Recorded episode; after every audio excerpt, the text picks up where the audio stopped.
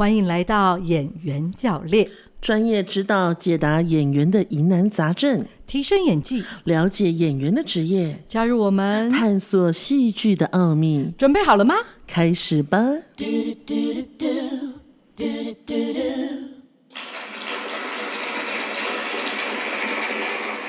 很好，这是一个愉快的开场，是的，有万人注目，千百万人的掌声。是的。Hello，各位亲爱的听众朋友，大家好。嗯，我是你们的演员教练小田老师。Thank you，Thank you。好的，我是你们的演员教练尚云老大。OK，嗯，其实今天开场的时候有点不太开心，为什么？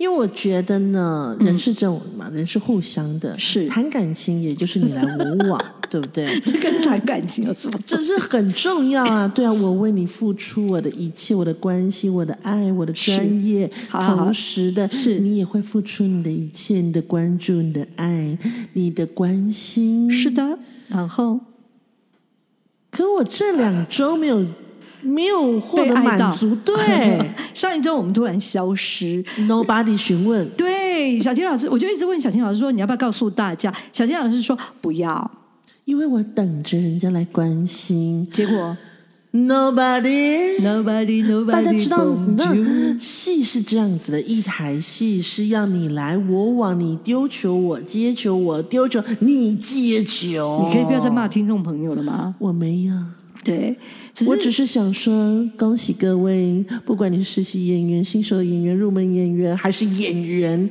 恭喜你，你又掉了一颗球在地板上，你接不到对手的需求。好的，好的，好的，好的，你你不要最近一直都在，我觉得你都在攻击听众。我没有，你知道我已经上个礼拜已经给了他们一次机会了。OK 这个礼拜你知道今天已经礼拜几吗？已经礼拜四了。给大哥点点关注。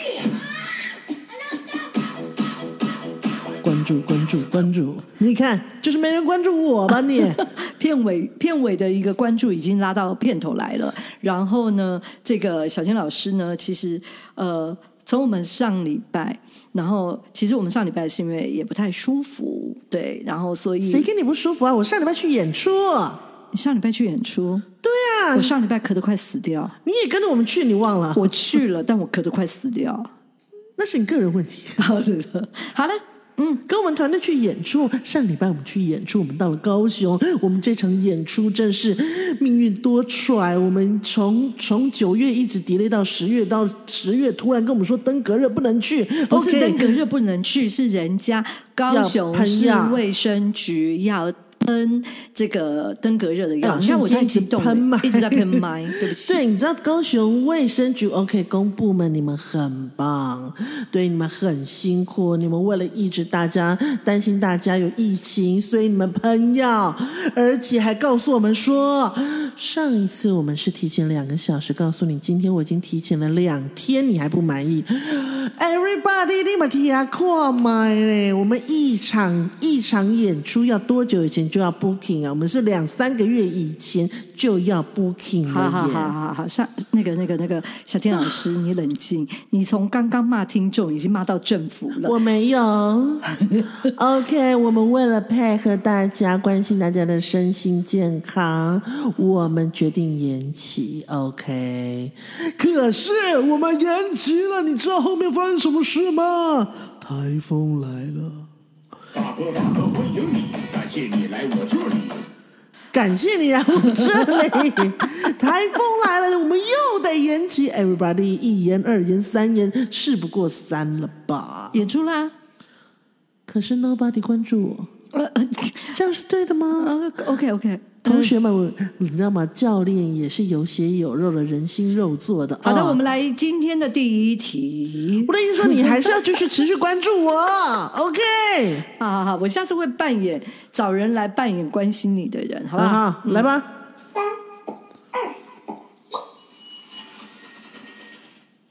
好的，今天这个题目呢，是因为这样子的，因为呢，初阶课呢一直在谈情绪这件事，演员的情绪其实蛮重要。那为什么说它很重要呢？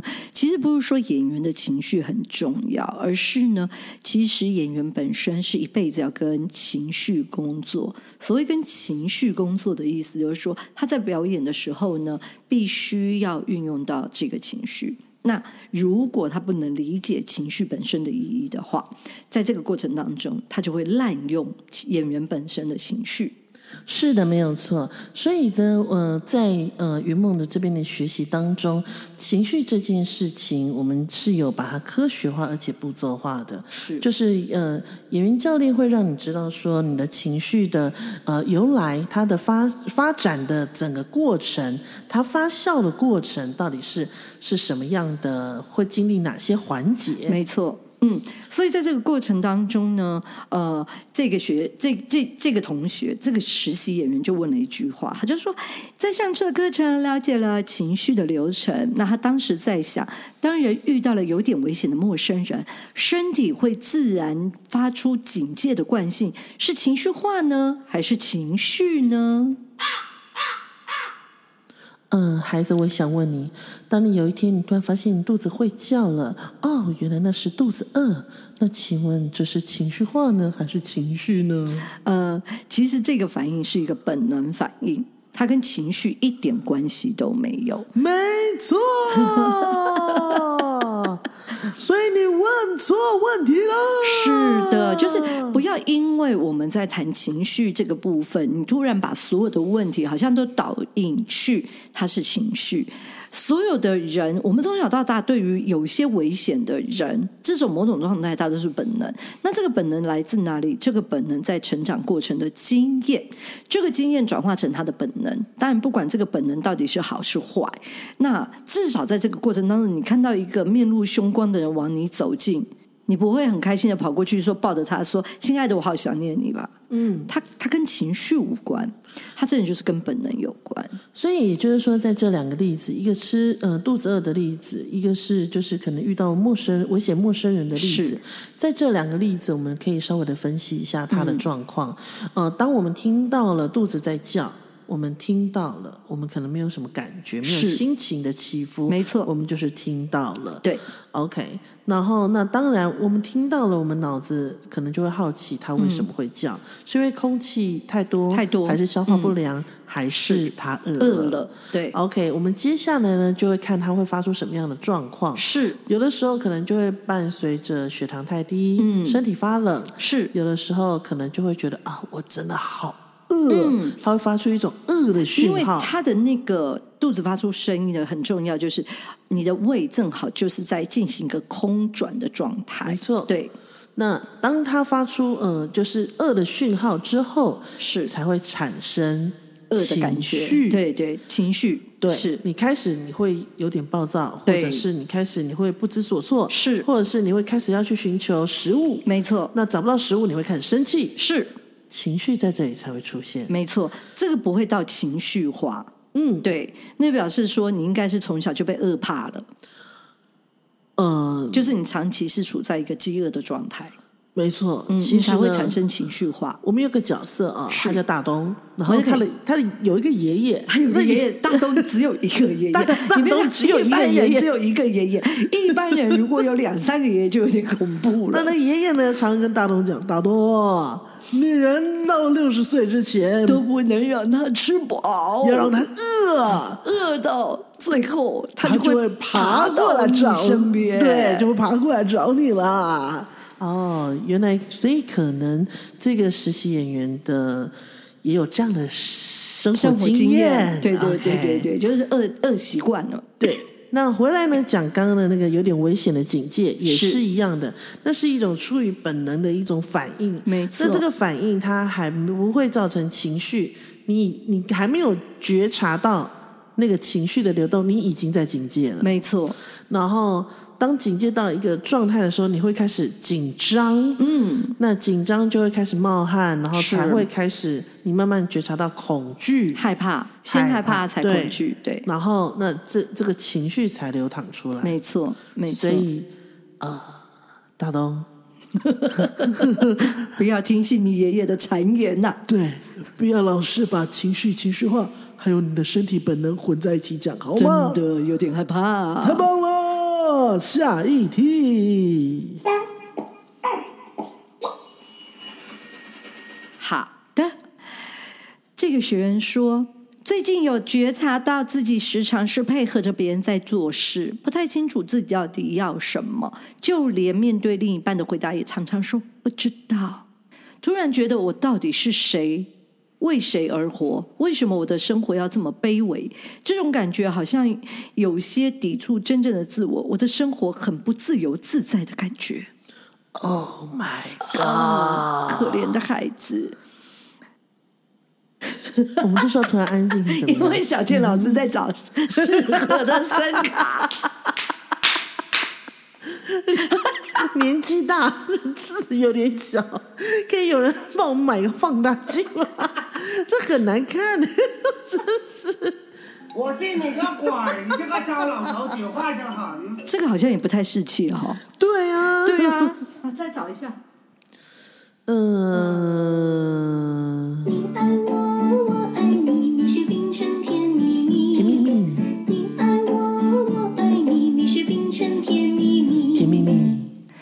上一次有一个人说，老师，我真的觉得你们的声卡其他展现很少，东西不太多，我就觉得他凭什么讲这句话？你不可以这样子 不可以这样伤害他。对因为这是我们的这个呃金主奶干爹买的奶爹奶爹奶爹买的，不然你买来给我啊，我可以再增加十几组啊。对啊，这这已经很不错，这已经在我们的眼里，他已经是非常非常最顶级了，真，的。而且你知道讲我的人现在就在我旁边，这太过分了，是不是？哎，这是旗舰版的，哎对呀、这很过分，对不对？这真是奶爹倾注他的所有，哎，真的奶爹都帮他打打工打几个小时 才能赚到这些钱，真的是这是奶爹的爱，没错。然后这个人完全不知感恩，是还嫌他很少，懂什么啊？回来了。好，我们回来。我们老是察觉啊，我们就是配合着别人做事，不太清楚自己要什么。嗯，而其实呢，我们一年三百六十五天，当然也不是天天都在过年，也不是天天都好日子，也不是天天都好等一下，心等一下，你情。得把你把话讲清楚。啊我的意思就是说呢，本来嘛，人就是心情就是有起起落落。那有的时候呢，我们就是呃，会就是处于一个比较待机的状态。那有的时候呢，我们可能就是会突然间好像觉得脑子很清明。那当然就是能量高低的问题。等一下，等一下，等一下，小天老师，你到底回答的是不是这个问题？我是怎么觉得啊，所以呢，你现在不太清楚自己不知道什么呢？那就是表示你现在在待机的状况，那就让自己睡好、吃饱，睡呃睡好、吃好，然后呃过得好，嗯，对，有一天就知道你知道什么了。嗯，也是啦。但是我觉得在这个问题里面，就是不要去太钻牛角尖。对对，就是你知道你有这个状态哦，意思就是说，好，你好像发现你在为别人而活。其实在，其实，在东方人，在中国人，在儒学教养下的国家的人，那我我点名，我就直接点名，就说韩国人、日本人、中国人，其实普遍都是会觉得我是在为别人而活的，普遍，普遍。为什么你会普普普遍？今天不知道怎么了普，遍，普遍。是的，都是会有这样的状态。那我觉得在这件事情里面，其实因为在我们的整个文化传统里面，它都是这样在教导我们的，就是我们必须要跟随着一个规范在走。所以在这个规范的过程当中，你就会觉得我好像没有我自己。可是有没有这么的严重？我觉得。呃，如果以现在的孩子跟我那个时代的孩子来比较，我那个时代会更严重。其实现在年轻的孩子就是呃，九零后啦、零零后的孩子，其实你们真的已经幸福蛮多的，我真的要这样讲。但是因为你们在成长的过程当中，你们一开始就获得了很多。然后父母也没有把你规划说，哎，你你刚开始你要先从什么开始？他就是把一大堆东西，你其实从小他们就是富翁，所有东西就是摊在前面让你挑，就告诉你挑啊。可是当你不懂的时候，你在挑的过程当中，有的时候父母就会说：“哎，你要不要再想想啊？”然后孩子们其实是非常敏感，在这个过程当中，他其实也听懂你的意思了。因为像我们成长过程当中，爸爸妈妈是不会让你挑的，爸爸妈妈就是明白的告诉你说：“这个选 A、B、C 就好了。对，然后呢，或者你就是选甲，嗯，没你没有乙丙丁，没有这回事，嗯嗯嗯。所以在我们那个过程当中，我们其实是一直很努力的要跟这个所谓的权威对抗。可是他们现在九零零零后在台湾，尤其是在台湾的孩子，会更辛苦的原因是因为。呃，当所谓的一个人本教育进来的时候，其实他开放了更多的机会让他们选择。可是在这个选择的过程当中，大人们都站在一个很旁观、很鼓励的状态，因为这不希望干扰你嘛。可有的孩子就是需要被引导，那很多的教育里面就少掉了引导。那在少掉了引导的情况之下，他就会觉得我都在活在别人的角色里，因为我就是不知道啊，所以就发现九零跟零零后的孩子，如果你问他说：“哎，你喜欢什么？你什么东西是你不喜欢的？”我通常都会听到三个字：不知道。嗯，对，所以其实就是关于就是嗯，到底知不知道自己想要什么，或到底自己为谁而活这件事情，我觉得嗯，可能当然我会建议这个学员，就是你可能要先觉察一下这个问题，你是现在才发生，还是其实你以前发生过？那你以前是怎么解决的？是然后，那我这呃，我我跟尚宇老师这里目前收拢的给你的提供的意见就是，第一个就是啊、如果它是经常性在发生，那就表示你可能太疲惫了，你可能是需要适度休息的，因为你没有充足的体力，你没有办法去面对每一天。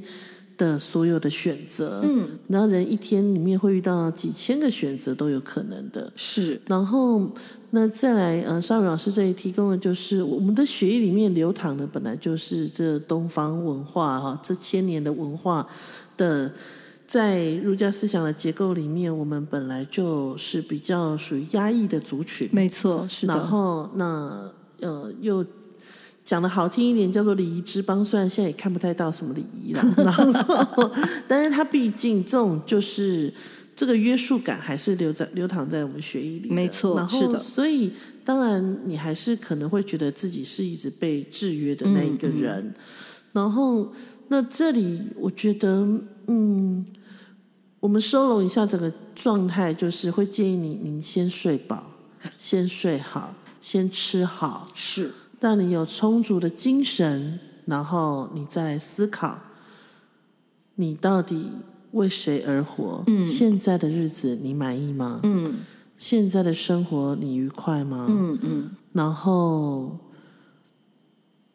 再来讨论，当你回答不知道的时候，你背后是伤心的、寂寞的，嗯，还是其实是无所谓的？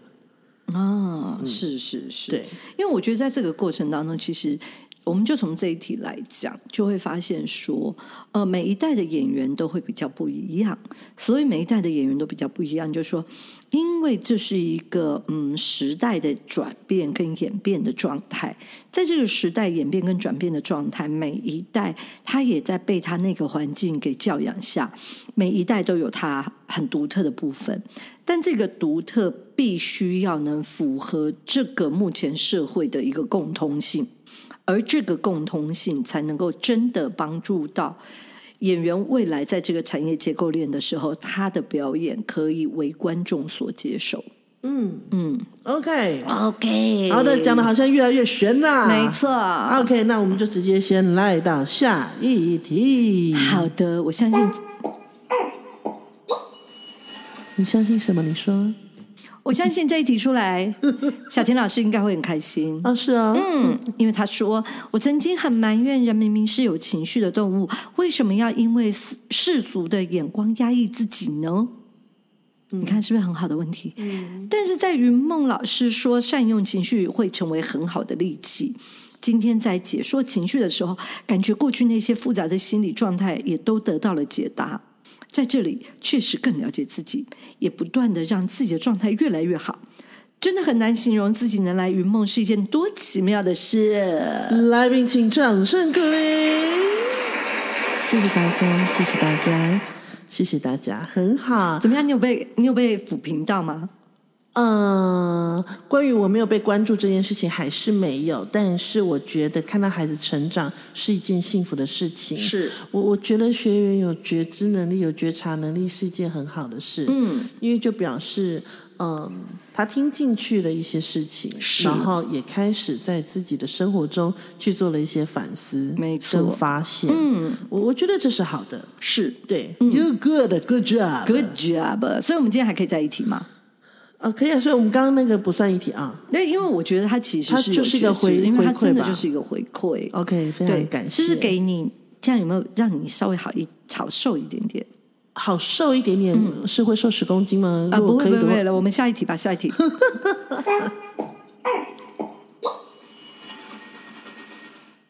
好的，这个学员的问题是这样的：最近看韩剧，发现他们骂人的表演方式都类似睁大眼，骂完后会顿一下。这是因为民族习惯的不同，才这样的呈现方式吗？嗯嗯，基本上啊，我通常看韩剧，我只看他们的历史剧，我不太看时装剧。我不太看时装剧啊，时装剧要分，比如说有些鬼怪的戏你就可以看，嗯可是如果一般的那种偶像剧或者是情情爱爱的戏，我一定不看，因为就是他说的这种表现方式。那这个表现方式是不是民族的习惯不同？基本上应该这样讲，他的这个表现方式就很像我们台湾啊，就是三立民视的这种八点档的呈现方式。嗯，对，它是一个剧种的表现方式，它比较像美国所谓的这个肥皂剧的展现手法。那它其实不是只是你说它就是民族习惯，嗯，也算呐、对，就是韩国人比较喜欢这样的表演，再加上这个原因是因为你要搭配他的韩语，如果他这样的表现形式你放在用在中文的话，你会觉得很怪。啊，什么什么什么金毛老本走啊？哎对对对就怎么样？啊，冷静冷静冷静，他讲的从头到尾都不是韩语哦。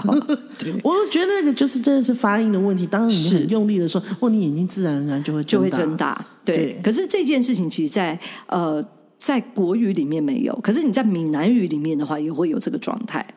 闽南语，我就跟你讲，这件代志绝对不是你想的我得送你几个还了会。个一担汽油啊！哎，真的是不是眼睛也会睁大？是没错，那这样讲讲，会不会所有的都可以眼睛睁大？基本上因为国语的一个展现方式里面，呃，国语因为它本身是满族语，所以在这个这个民族的语言呢、它本身没有这么多的呃重音节的字。我跟你讲，我这样子就会送你一一一，你看你看你看一一支火柴，还有一一桶汽油。你看很难骂啊，好难骂啊。所以你同样的情况，像人家就讲，就是说，如果你在北京街头听到他们用普通话吵架，他是打不起来的，他会是两个越走越远。怎么样？你有什么事吗？我告诉你，在这等着我，我我找人回来。你你有胆你就别走，你在这里等着我。他就是一个这样的语言。可是如果你是在比较南方，如果台语的话，对对对，我们这边或者广讲到，来东对对对来来来来来，就把给给我的呀，对对来来对对来对。那如果是广东话，它也是一样的。哦可是如果你是遇到上海人，他也一样吵不起来，他没有办法打，他没有办法打，但是他是会吵，他他就跟。呃，北京使用普通话的说话习惯是一样的，就他们会用语言结构产生非常多的争执，可是他不会有身体的力量。哦，对，这是一个你说民族性，我觉得它比较是使用语言的习惯。哦对，哦，so 嗯是这样，大家不知道了不了解啊？嗯，算了解了，我觉得我们都这么这么活泼了啊。好了，嗯，时间休息了过去，咱两位讲再见咯。即马过二十几分钟啊，要要过去啊。虽然咯，二十几分钟内底吼，我们新新挂头嘛是搁咧搁咧丢丢疼啦，拢无人甲我关注啦。对，我两礼拜无讲话，拢无人甲我关注，你安尼干掉？哼，我太难了。我要哭出来我啊，好呀。好啦，好啦，嗯所以时间差不多就这样子，那我们这一集的 podcast 就到这了啊。嗯，也希望能够呃给予大家很多的帮助。祝福各位所有的实习演员、所有的线上演员、所有的呃新手演员都能够敞开心胸，爱这个国家，爱这个社会，爱你的演员教练。我们下周见，给导哥点点关注。关注关注关注记得要关注。再见。拜拜。